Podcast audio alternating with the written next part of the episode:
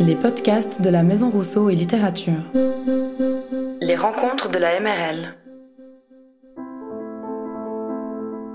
Aujourd'hui, nous recevons l'écrivain et poète Alberto Nessi.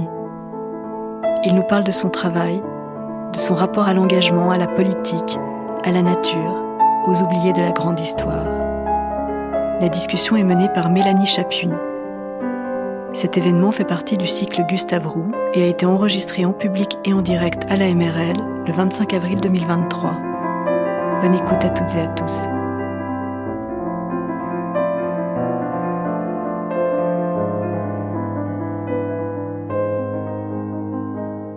Alberto Nessi, bonsoir. Bonsoir. Bonsoir à vous, merci d'être d'être là aussi. Alors vous êtes un écrivain tessinois, poète, auteur de récits en prose et de quelques romans. Vous avez grandi à Chiasso, fréquenté l'université de Fribourg, où vous avez enseigné la littérature italienne, mm. avant de... Pas trop oh, j'ai, Non, j'ai enseigné la langue italienne. La langue italienne, peu de littérature aussi, oui. ok. Un peu, oui. Euh, après, vous êtes revenu au Tessin, où vous êtes toujours. Vous obtenez plusieurs prix pour vos œuvres, dont le Grand Prix de littérature suisse en 2016. Votre écriture sauve des fragments de l'existence des hommes et des femmes ordinaires, euh, ceux que l'histoire néglige et que la mémoire collective, sans la littérature, oublierait. Votre écriture se penche aussi sur les sans-voix des autres espèces, sur les fleurs, les arbres, le vent, les vagues, les gens.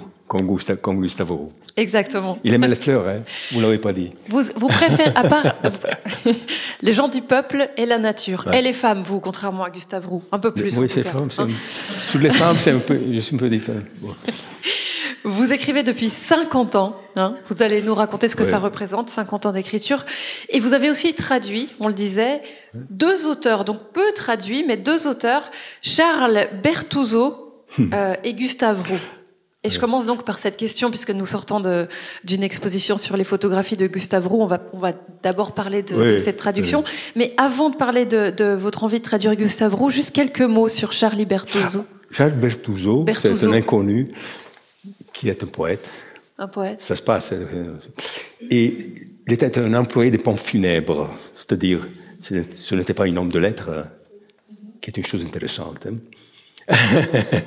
Alors lui, il était prêtre, puis il a cessé d'être prêtre parce qu'il n'avait pas la, il a perdu la vocation.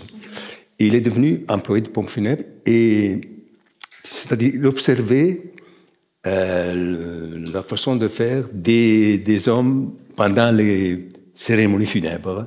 Il a écrit 100 poèmes sur le thème de la mort.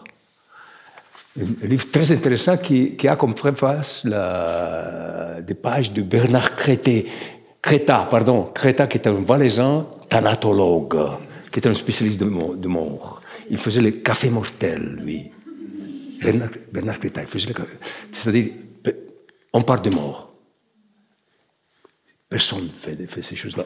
Bertozzo, euh, il a écrit des poèmes sur les morts et sur les personnes qui participent, participent aux cérémonies funèbres. Moi, j'ai connu la veuve de Charles Bertuzzo qui m'a envoyé ses poèmes et elle m'a demandé Tu veux les, les traduire? Il dit Oui. pourquoi, pourquoi, elle avait, euh, euh, pourquoi elle a su que vous auriez envie de les traduire? Pourquoi elles vous ont intéressé? Pourquoi? Hmm. Parce que c'est une chose assez euh, inconsueta, c'est-à-dire c'est pas, comment se dit en français Inhabituel que quelqu'un parle des morts. D'une façon pas mortuaire. Je dirais que d'une façon vivante, je ne sais pas, mais hmm, il y a même un peu du humour, on peut dire comme ça, non? Si tu regardes le, comportement d'une personne devant les morts, non?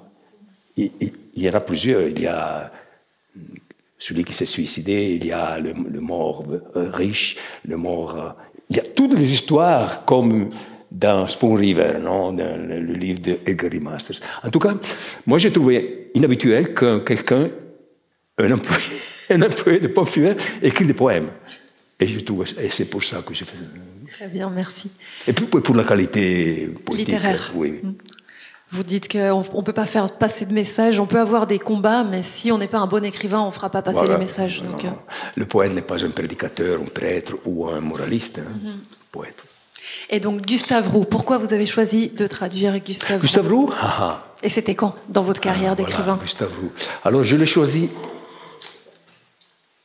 quand j'étais vieux déjà. Maintenant je suis presque mort, mais Et moi, je le savais parce que je, l'ai découvert. C'est un inconnu, un peu comme euh, Chez nous, on ne connaît pas hein, Gustave Roux. Alors j'ai dit, bon, je l'aime parce qu'il est inconnu, mais parce qu'il a la grande qualité poétique.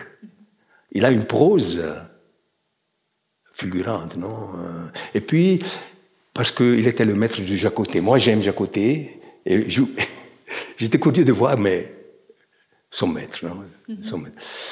Et puis pour d'autres raisons encore, par exemple. La nature, l'amour de la nature. Oui, pour la nature, mais même parce que j'aime marcher, mais lui, il était obsédé par la, la marche. J'ai j'ai traduit le petit traité de la marche en plaine, et j'imaginais d'être lui qui marchait. Moi, je marche dans le Mendrisiotto, qui est la région où je vis.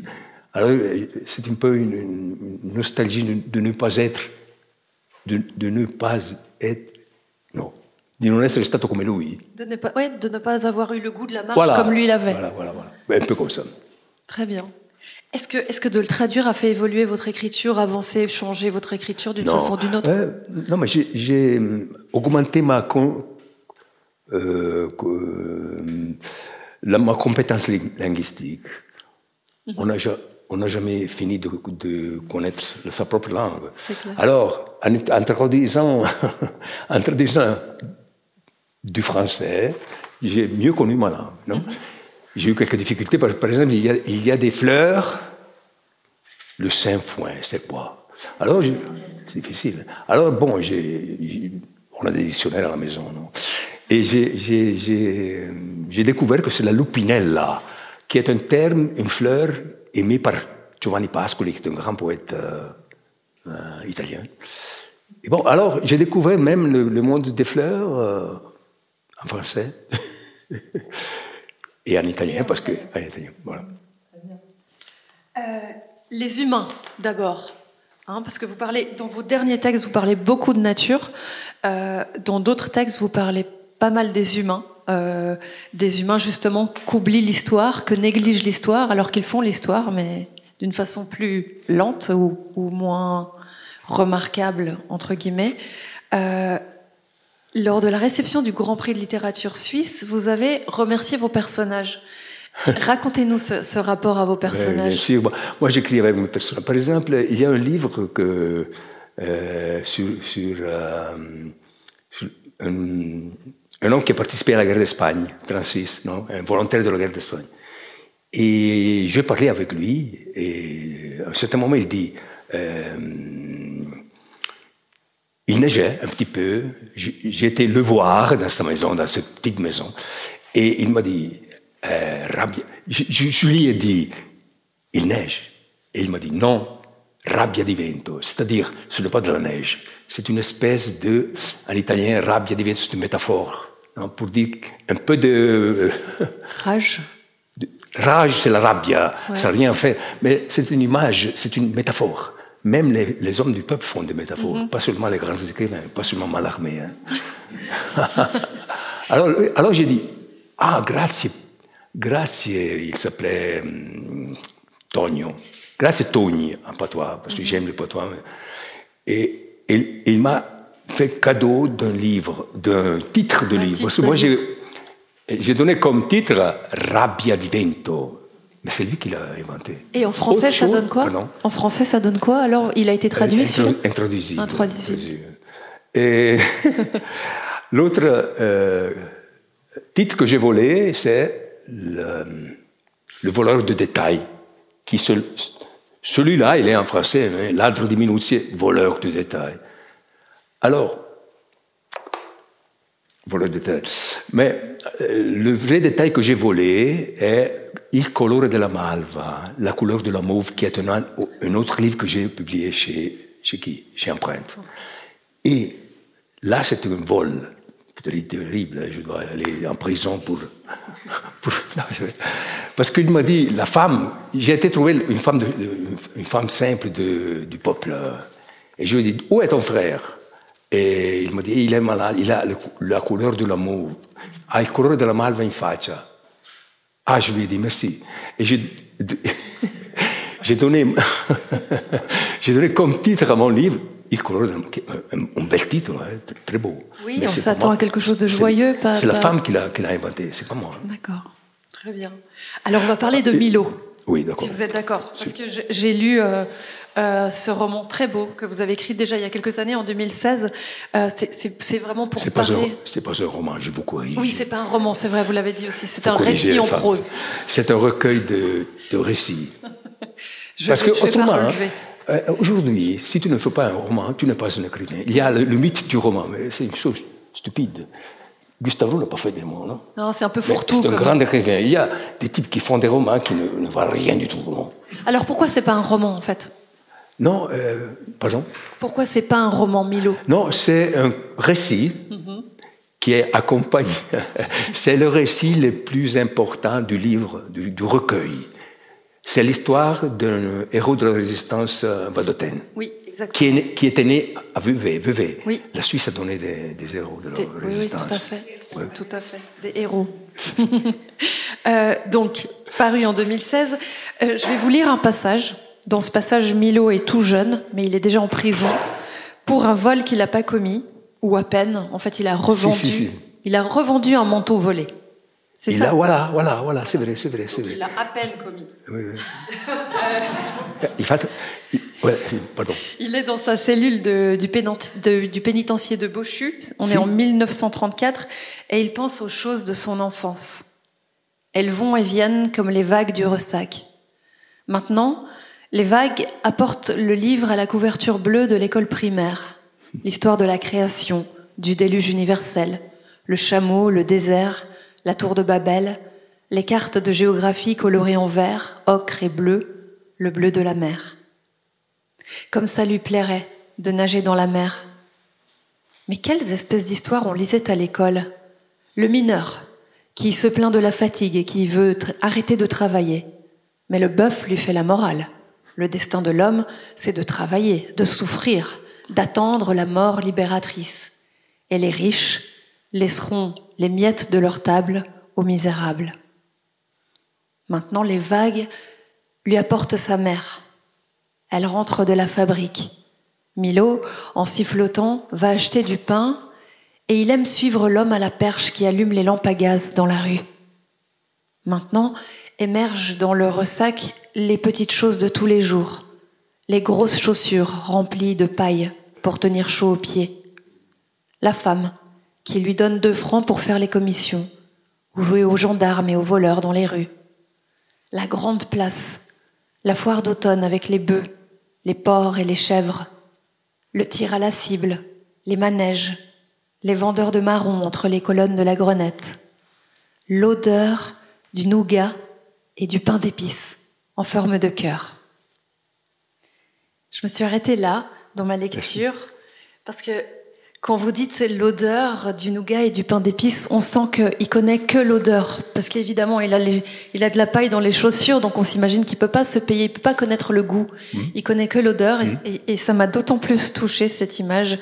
Et puis je trouve que ça dit quelque chose de vous qu'on a déjà mentionné, cette attention aux, aux sans-voix, aux gens qui, aux mmh. gens qui sont pas privilégiés, qui, qui voilà, qui n'ont pas de quoi se payer du nougat, par exemple. Je dis encore un plus, parce que euh, la mère de Milo, de Émile Lexer, pour la vérité. Oui, parce que c'est, à lui, c'est un personnage qui a existé. C'est ça. il a existé, Milo. ce Milo. Mhm. Alors, si vous allez à Osta, à Ost, il y a une rue Émile Lexer, mhm. parce qu'il est un grand, un grand personnage. Alors, la mère d'Émile de, de, Lexer, dit Milo, était cigarière. Ma mère était cigarière aussi. Alors il y a une coïncidence. qui faisait des cigares, cigarières. il y a une coïncidence qui, pour un écrivain, est très importante. Si je parle d'un personnage qui est fils d'une de, cigarière, je passe à ma mère. Il y a une espèce d'identification. Voilà. Ces choses-là sont importantes pour quelqu'un qui écrit, pour moi. L'identification à ces personnages. Puis, en plus, je peux dire encore une chose. Non, non, parce que le père de ma mère, ouvrière de fabrique, était analphabète. Ça, c'est une chose qui, a, qui a, pour moi, une grande importance. Moi, j'ai connu mon, euh, mon grand-père. Et quand j'écris, je le vois derrière ma, la mia scrivania.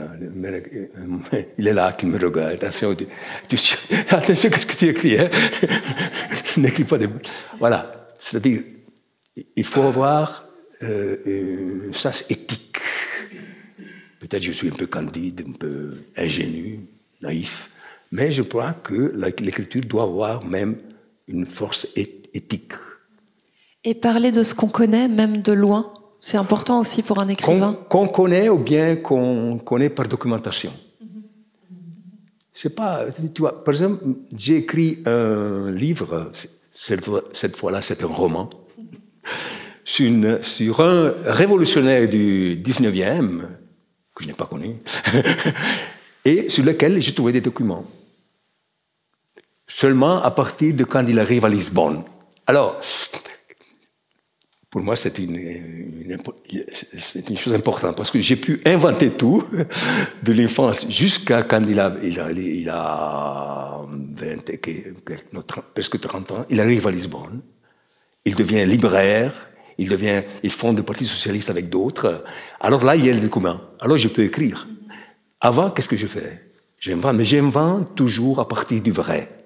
C'est-à-dire je me documente, documente, pardon. Et je m'excuse pour mon français. Il est, très bien, votre français. On voit que vous avez été à Fribourg. Euh, vous, donc, vous nous racontez, comme on l'a entendu, les sans défense, les sans voix. Est-ce que c'est une mission que vous êtes donnée, ou un hommage, ou un, ah, un souvenir de, justement de votre enfance à vous? Euh, Une mission, je ne sais pas. Euh, en tout cas, je n'écris pas à froid. Je suis capable. Alors, euh, j'écris quand quelqu'un, une chose vient me toucher. Me toucher, voilà, me toucher. Et autrement, alors je fais un poème. Si, la chose me touche, la nuit, je pense, ah, alors je me lève et je Mais quand j'écris un récit comme celui de Milo, alors, ou bien comme celui de José Fontana, je dois me documenter. Alors, il faut suer. Comme disait Flaubert, non L'inspiration, enfin, l'expiration est plus forte que l'inspiration. Gustave Flaubert, oui. qui, était pas mal comme écrivain, non? Ah, Il dit non, il dit, la, littérature est le 80% de expiration et le 20% d'inspiration. Il faut travailler. Mhm, c'est clair. Je me demandais si c'était ouais, Il une, une, une phrase dans une pendant une journée. Aujourd'hui, on fait un roman noir, il faut être noir, dans un mois, non? Flaubert, il écrivait une page dans deux mois, non? Il écrivait très lentement. C'est pourquoi il est un bon écrivain. Et Paul Auster aussi Pardon? Paul Auster, il disait qu'il faudrait que les lecteurs ah lisent nos livres à la vitesse où on les écrit. Ah, pas mal. C'est pas mal, je trouve. J'aimais bien l'idée. Mhm.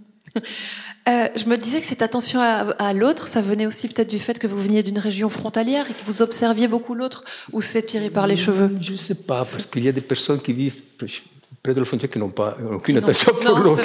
Non, au contraire d'ailleurs, c'est vrai. Ça, non, mais ça aide. ça aide parce que moi, quand j'étais enfant, j'allais à Ponte Chiasso, qui est un kilomètre de Chiasso. Alors, j'allais à l'étranger. Je découvrais des choses qu'à Chiasso, il n'y avait pas. À Chiasso, tu ne voyais pas, à Chiasso, Suisse, tu ne voyais pas, euh, come si dice, un manifesto con scritto Avanti. Terrible. Avanti, c'est le Parti Socialiste, non? Ou l'Unità, c'est une chose terrible. Et tandis que tu vas à Ponte Chiasso, tu, tu découvres un monde. Et pas seulement politique, tu découvres même la littérature. Parce qu'à Como, comme, Como j'ai découvert la poésie. Pas à Lugano, parce que j'ai vu dans une librairie un livre qui s'appelait Lyrica del Novecento. C'était une découverte pour moi. Lyrica del Novecento, j'avais 15 ans. Qu'est-ce que c'est ça? À l'école, on n'apprend rien du tout, non Il faut il faut, presque. alors, il faut découvrir les choses par soi-même. Et moi, j'ai découvert dans une vitrine de Como la poésie. Mhm. Personne ne m'a dit qu'il y avait une. Oui, il y a vraiment il y a une exception. Il y a un, bon professeur qui m'avait lu un poème de Carlo Bettocchi, poète inconnu, comme vous. Alors, j'ai découvert là, sur sur, euh, à l'école, hein, la poésie, mais c'était une, une, exception. Pourquoi? Parce que lui était poète. Alors lui, il a porté Emilito Pedroli, qui était fils d'un grand photographe un peu comme vous, qui est Gino Pedroli. Vous ne le connaissez pas? Ah, il faut, il faut le connaître. Hein. Gino Pedroli, c'est un grand, un, grand avec euh, Donetta, Roberto Donetta, c'est les deux, les deux grands photographes tessinois. Oui, il y en a d'autres. Mais... Aujourd'hui, c'est plein de photographes. Et alors, lui, Amleto Pedroli, professeur et poète, m'a ouvert un peu la fenêtre de la poésie. Vous, euh, le professeur Ecom, justement, passons à la poésie. Euh, d'abord, qu'est-ce qui vous pousse à, à, écrire de la prose, quelques romans, de la poésie? Qu'est-ce qui change d'un genre à l'autre? Vous, vous, le disiez un peu, la poésie, c'est plus rapide. Peut-être. c'est pendant la nuit. Peut-être, mais euh, bon, c'est difficile à, à, répondre, mais en tout cas, le problème est toujours le même d'employer des mots qui ne, sont, qui ne soient pas banals. Si tu fais du journalisme, tu écris comme ça. Si tu fais de la poésie. ah, moi, je parle avec un journaliste. Hein. terrible. Elle m'a regardé, oui, j'ai vu votre regard. Et moi, je fais même, du journalisme aussi. Demain, il y aura un article à moi qui parle de, sur la région, qui est un quotidien tessinois, qui parle même de la maison Rousseau et de la littérature. Hein. Incroyable. Ah, oui. Non, je l'ai écrit avant ma venue ici. Hein. Mais je ne vais pas parler de ça. Euh, en tout cas. D'un genre à l'autre. Du coq à Je, vous l'envoie. Je vous l'envoie, euh, l'article sur. Euh, non? Volontiers. Mais d'abord, pourquoi Non, alors, la, question de, passer de, la poésie à la prose. Voilà. la poésie est une dame qui te vient à, ta rencontre sans s'annoncer. non? La prose, tu dois aller la voir, la trouver, cette femme. Pour moi. Bon, c'est une métaphore, mais, non, mais ça résume un peu la ça résume bien. On va lire de la poésie, si vous êtes d'accord. Oui, je lis. Dans votre recueil, un des derniers parus, Minimalia. Oui. Alors j'ai sélectionné trois poèmes. Vous préférez entendre l'italien d'abord ou le français d'abord L'italien d'abord. Alors allez-y. Ça, ça, il faut dire comme premessa que moi, j'ai changé un peu de poétique. Parce qu'avant, j'écrivais des poèmes avec des vers longs et qui racontaient des histoires. En vieillissant, je suis rarifié. On, devient un peu comme ça. Et, et alors, j'écris des poèmes plus courts et des vers brefs. Ben justement, je me demandais, il y a comme une espèce de décroissance, un peu écologiste. Ah, pas mal. Décroissance. Hein. bonne, bonne, idée. J'aime ce terme. Et, même d'orientalisation, on peut dire comme ça, japonisation. Oui, c'est que ça fait haïku, exactement, c'est vrai. Mhm. Visto dalla finestra, il ramo è un dettaglio. Visto dentro lo specchio del cuore, è un compagno di viaggio. Merci. C'est beau, hein même, euh, même sans que je traduise. Vu de la fenêtre, la branche est un détail. Vu dans le miroir du cœur, une compagne de voyage. C'est un peu roudien. J'ai trouvé très beau, ça se passe de commentaires, on est d'accord. Hein. Et là, on revient à ce que vous disiez tout à l'heure. C'est fou. Euh, ah si. Alors, Sembrano giapponesi questi rami fioriti che escono da un vaso quadrato. Invece è il nostro Viburno, le sue labbra rosa. Elle semble japonaise, ces branches en fleurs qui sortent d'un vase carré. Mais non, c'est notre Viorne, ses lèvres roses. Voilà, donc on n'a même plus besoin d'aller au Japon, je parlais de décroissance. Hein, on peut trouver l'ailleurs en observant ce qu'il y a autour de nous et on peut s'émerveiller des choses qui sont autour de nous. Ça, on, le sent beaucoup dans, ce recueil-là. Mais par exemple, pour parler d'un autre poète plus grand que moi, il y a Camillus Barbaro, un grand poète du XXe siècle, qui était un collectionneur de licheni, de lichens, c'est-à-dire des invisibles un, collectionneur euh, à un niveau universel. Hein. C'est le plus grand collectionneur de licheni au monde. Non, mais c'est vrai, je ne dis pas de blague. Et, voilà, pour dire que tu peux parler même d'une chose qui n'existe qui existe, mais qui est insignifiante selon nous, mais c'est vrai parce que toutes les choses ont une signification. Anche i licheni, non Et lui parle de licheni. C'est le contraire de, de ceux qui des pompiers, les poètes qui parlent de, des choses. L'infiniment petit qui rejoint l'infiniment grand. L'infiniment petit. Hein. Encore une de Minimalia? Ah. Hein? Alors, le... Non, pardon. Stavo leggendo il francese. Alors, on fait, la, on fait lire l'italien. non. Lo splendore del vivere, l'ombra e la luce della Dulcamara, che un giorno muore e quell'altro risorge sotto lo sguardo, lo splendore che si fa strada nel deserto di chi nega. La splendeur de la vie, l'ombre et la lumière de la douce amère, qui un jour meurt pour renaître le lendemain sous ton regard. La splendeur qui ferait son chemin dans le désert de celui qui nie. I non à la Houellebecq. Et alors, qui est celui qui nie? Vous connaissez ce que je veux dire Nihiliste, alors là, il va fort. Qui est celui qui nie? Je me demande. Nihiliste. Ah, le nihiliste. Je ne suis pas nihiliste. ce, ce défaut-là, c'est pour ça que je ne suis pas très lu. Il faut être nihiliste aujourd'hui. Vous êtes très lu. Non. Vous parlez, vous parlez beaucoup du lien de l'homme à la nature, de la place de l'homme dans cette nature, dedans, hein, pas au-dessus. Qu'est-ce que l'observation de la nature, l'attention à la nature euh, vous apprend, vous apporte? Je pense que euh, les fleurs, disons, euh, renaissent au printemps, les hommes non, ne fleurissent pas. On ne renaît pas, vous croyez les hommes, chaque, printemps, nous voyons le cerisier, comme dans Tchékov, qui te. Tu t'émerveilles, tu restes là, non Devant ce cerisier. Quand je vois un homme, moi-même, je, je, ne trouve pas, je, ne trouve pas de la joie. Mm-hmm. Rarement. Dans l'amour, peut-être, oui, dans l'amour, oui. Mais l'amour. Hein. c'est pas facile de, de maintenir l'amour jusqu'à. En tout cas, j'aime mieux la, nature pour cette raison-là. Elle n'est pas méchante comme les hommes, non? Elle n'en fait pas la guerre. Bon, je fais un peu de rhétorique, mais c'est la vérité. Très bien. Je suis très déçu par le genre humain. Je comprends. Si vous voyez, dans tout le monde, qu'est-ce qui se passe, non? En Italie, dans tout le monde, en Italie.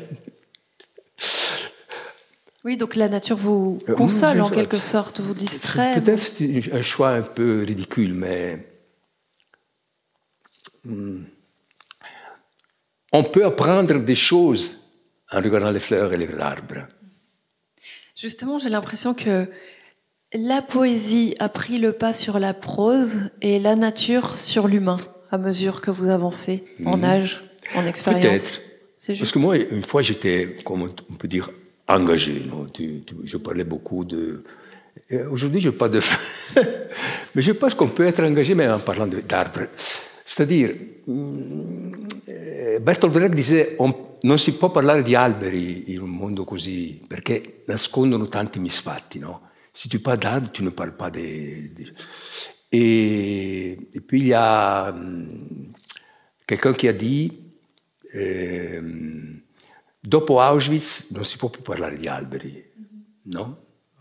Chi ha dit ça Je ne me souviens pas, mais c'est la vieillesse qui me, qui me...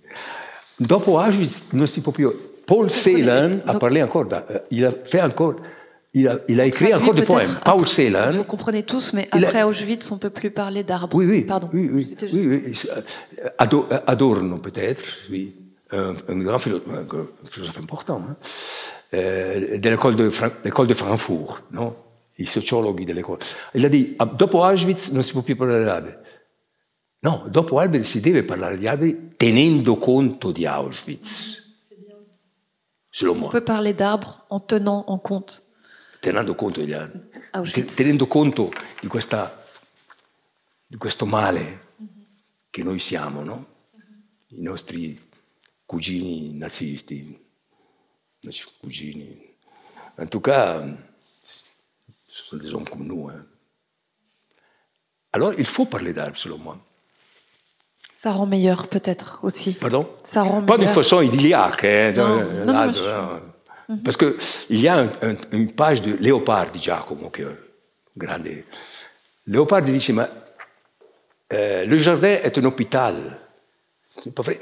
Il ne faut pas penser au, à, à, les causes de la télévision, on voit le jardin avec les fleurs. Non, dans, dans, un jardin, il y a une plante qui sèche, un insecte qui tue la péonia, quelqu'un qui meurt, il est, c'est trop sec, c'est trop humide, c'est une espèce d'hôpital, il dit. Bon, c'est une image assez, assez forte, hein, parce que c'est même une chose agréable, un jardin, non? Mais lui, il voyait tout en noir, mais il voyait même des choses vraies, il voyait même... Le, il, il dévoilait des choses que nous, pauvres mortels, ne voyons pas. Le poète a cette fonction-là, même de montrer aux autres ce que les autres ne voient. Ne, Tout à fait. On parlait des autres aussi, donc il y a Gustave Roux, il y a les gens, les laissés pour compte, Milo, et un autre écrivain, cette fois valaisan, Jérôme Mézot. Avec lui, vous avez publié aux éditions Empreinte Histoire de mon village, Storia di Paese, un autre livre bilingue, des poèmes de l'un et l'autre, traduits par l'un et l'autre. Euh, Racontez-nous d'abord cette aventure. Alors, c'est la, faute à, Jérôme. Il m'a dit. moi, il m'a dit écoute, on, fait un livre ça. Et moi, comment on peut faire? Euh, Parce que lui, il aime mes, mes, poèmes comme ça. Il m'a dit on fait histoire de, histoire de village. Et lui, il m'a envoyé une cinquantaine. Trop. moi, j'en ai choisi douze, peut-être. Et je lui ai donné. On a fait on a fait un échange poétique. Moi, j'ai traduit les poèmes de Gérin, de Jérôme. Lui, il a traduit, non, les miens. Les, les miens. Et voilà, c'est un jeu poétique. On va en lire. Un échange, si vous hein voulez. Alors. Vous lisez l'italien Non, je vais les rendre comiques et c'est pas le but. Vous les avez? Je rigole. Scrivere una poesia. Ah, ma questo, scusa, ma questo non è, questo, questo è nell'altro di Minuzzi. Ah, ah, ah, alors vous lisez dans, le, ah, d'accord, dans d'accord, exemplaire? C'est pas le livre de Jérôme, ça. Hein? Non. non c'est l'Aldo di Minuzzi. Oui. On, on, lit quand même? Si vous voulez. Oui. Je, je l'ai pas page, lu, mais... Page. Alors, moi, j'ai, moi, j'ai Histoire d'un pays, de, ah, de, de, de ma c'est, je, maintenant j'ai compris. J'ai, il est même, même là, il est là, il est là. 36. Eh, ah, allora no, prendo questo libro, prendo questo libro, sì, parce qu'il est même dans ce livre-là. D'accord. Scrivere una poesia. Alors, euh, une fois, j'ai, rencontré euh, un ballerino qui est un danseur di Carimate. Carimate, c'est une euh, localité de la Brianza, non Carimate, qui est un, un nom que j'aime. Carimate, comme musique. Il m'a dit, il m'a, il m'a demandé come si scrive una poesia. Allora j'ai écrit ce poème. Scrivere una poesia al ballerino di Carimate che mi chiede come si scrive una poesia. Sì, forse è un po' come ballare il tango. Si deve essere in due.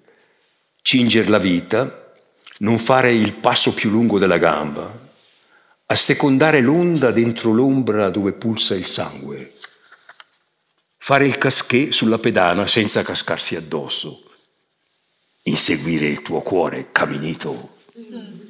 Citazione argentina, no? tango. Caminito, c'est pas, c'est pas italien, hein? c'est argentin. Oui. Argentin. Écrire un poème. Donc aux danseurs qui demandent comment on écrit un poème.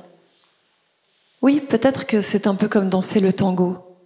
Il faut être deux, se prendre par la taille, mesurer ses pas, Seconder la vague jusque dans l'ombre où bat le sang, faire le casquet sur la piste, sans perdre l'équilibre.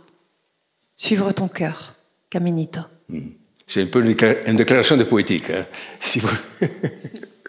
C'est beau parce qu'on est toujours deux, on est toujours accompagnés avec vous. Il faut être deux, toi et la vie. Ouais. on va lire euh, Fratello aussi. Ah, oui, Fratello. Ah, mais ça, c'est un vieux, très vieux poème. Hein. On, on, va dans les années 70, peut-être, du siècle passé. Frère. Vous savez, euh, dans, dans le Tessin, peut-être même ici, quand il y a un accident, un accident de route, euh, routier, non? Il y a quelqu'un qui met une fleur sur, euh, dans la, sur le mur pour, sur le pont, là, où l'accident a eu lieu. Mhm. Et d'ailleurs, pardon, mais pardon, parce qu'il n'est pas drôle, mais c'est marrant, vous disiez que à mesure vous êtes devenu plus minimaliste avec les mots. Et effectivement, là, on voit que vous l'avez écrit dans votre jeunesse parce qu'il est plus long que, oui, c'est ça. c'est ça. Oui. Fratello. Allora l'armonica, vous savez c'est l'armonica, insomma. Fratello, sono fratello dell'uomo con l'armonica. Come lui suono alle erbe dei muri, ai fiori di plastica legati agli altari, bo- sui bordi della strada, alle ringhiere. Come lui suono alle erbe dei muri a secco. Asplegno e cimbalaria sono i miei alleati. Un'aria stonata mi distingue dai muti. Ai fiori di plastica legati agli altari lungo la cantonale, memorie di ammazzati dalle lamiere, affido la mia voce fatta di parole rubate. Sui bordi della strada, alle ringhiere, il nostro Dio lascia una frasca scomposta. Ricordati, fratello, nel filo d'erba era chiusa la grazia. Frère.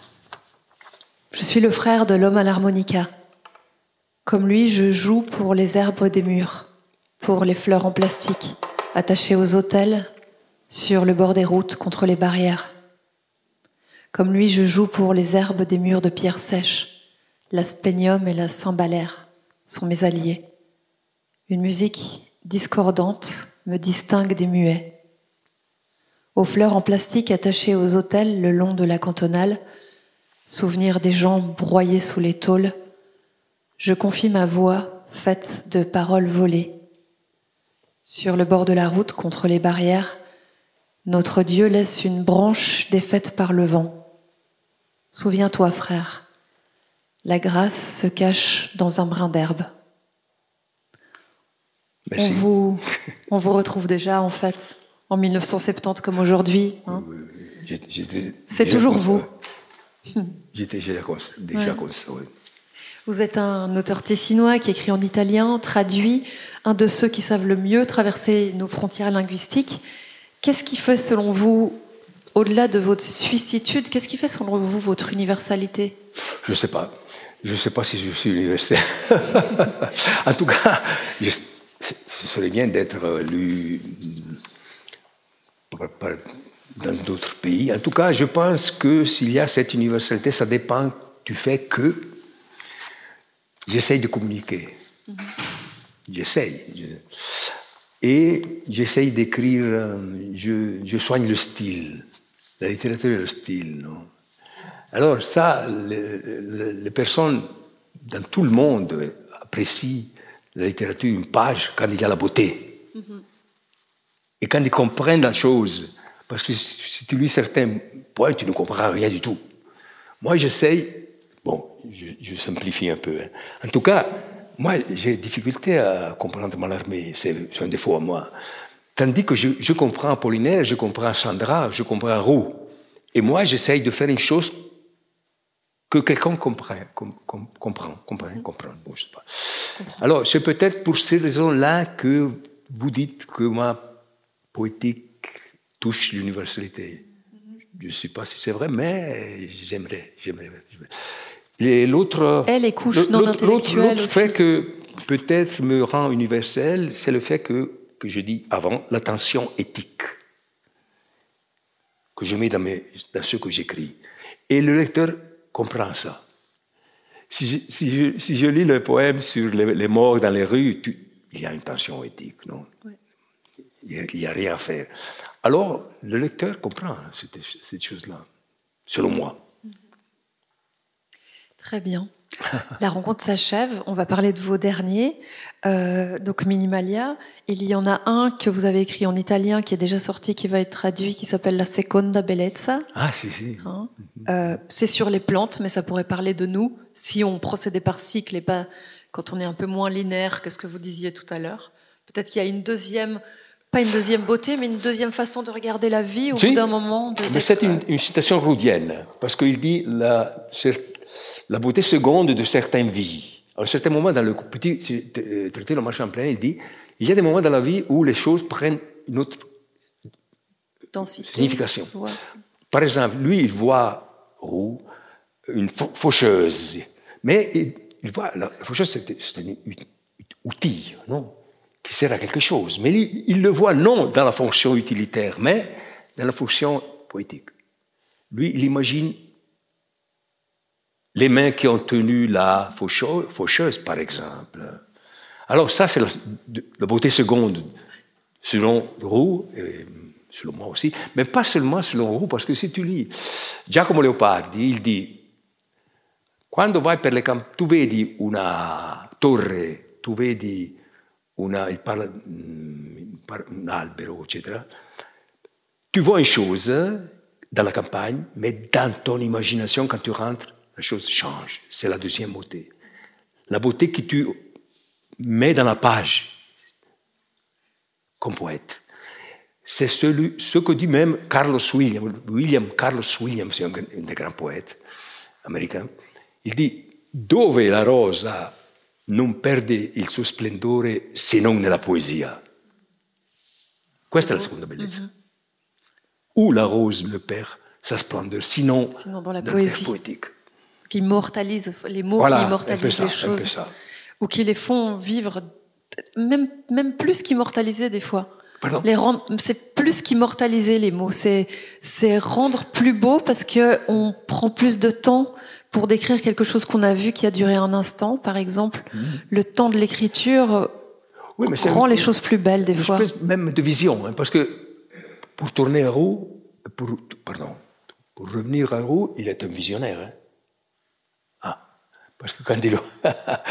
Alors, moi aussi, je suis un peu visionnaire, pas, pas si euh, extrême, mais, je pense que chaque poète euh, est un visionnaire. Autrement, il est banal, selon moi. Dernière question, avant de passer à vos questions, cher public. Euh, vous écrivez aussi un je ne sais pas s'il est déjà sorti ou s'il va sortir aux éditions Zoé, un mini Zoé. Donc c'est ces livres petit et bon marché, si jamais, qui s'appelle Le marteau de Tchékov. Il est déjà sorti. Il est déjà sorti, alors vous pouvez le trouver aussi. Le marteau de Tchékov. Alors pourquoi Tchékov en fait? C'est un de mes auteurs euh, de culte, du culte, on se dit. Hein. Culte, un de mes auteurs cultes. culte. Et pourquoi en fait? Ouh. Difficile. C'est long. Non, j'ai relu euh, les, tous les récits, nouvelles, contes, je ne sais pas comment dire en français, de... Bon, Tchékov est connu comme dramaturgo, homme de théâtre, mais il est altrettanto bravo come narratore. Eh. Les, les, les, récits de, de Tchékov sont des chefs-d'œuvre absolus.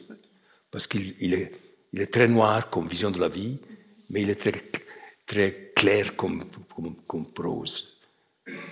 Non, il est fascinant. Non? Donc vous l'aimez pour l'écriture aussi Toute la vie est noire. Mhm. Il n'y a rien de bon dans, dans, le récit.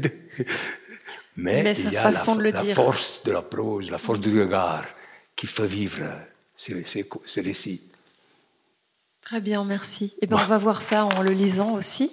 Euh, merci beaucoup. Est-ce qu'il y a d'autres actualités dont vous ah voulez parler? On peut dire ça, qu'on fait un peu de publicité. Parce qu'en automne, il, il y aura un livre à moi qui sort pour la première fois en poche poche suisse. Je ne sais pas si poche suisse c'est une grande chose, je ne sais pas. Mais.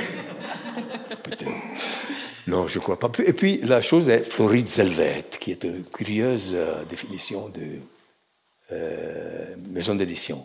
Je pense que c'est Alexandre Sengria qui a dit ça. ou un autre Sangria, un des deux Sangria. En tout cas, dans cette maison d'édition paraîtra mon livre Fleur d'ombre, qui est paru en première édition à la Dogana, qui personne n'a lu, mais maintenant il y aura le, le, le poche qui s'arrête partout partout, Vous allez inonder le marché avec cette poche. Il y a le marché, les, vitrines de Genève seront pleines de fleurs d'ombre. Non, mais il a, il a pris un, un, prix libre, le prix libre pour la traduction. Il faut dire ça, il faut être honnête. Et la traduction est de? Le, La traduction de Christian Verda. Christian Verda, qui traduit aussi Minimal, les textes de Minimalia. Il a pris un prix pour la traduction, pas pour le paix, mais un petit, un piccolo merito ce però. Hein. Je vous propose de poursuivre la discussion pendant la séance de dédicace et l'apéro pour goûter les vins de Blaise Hoffman que vous verrez donc mercredi prochain. Merci beaucoup. Merci. Merci à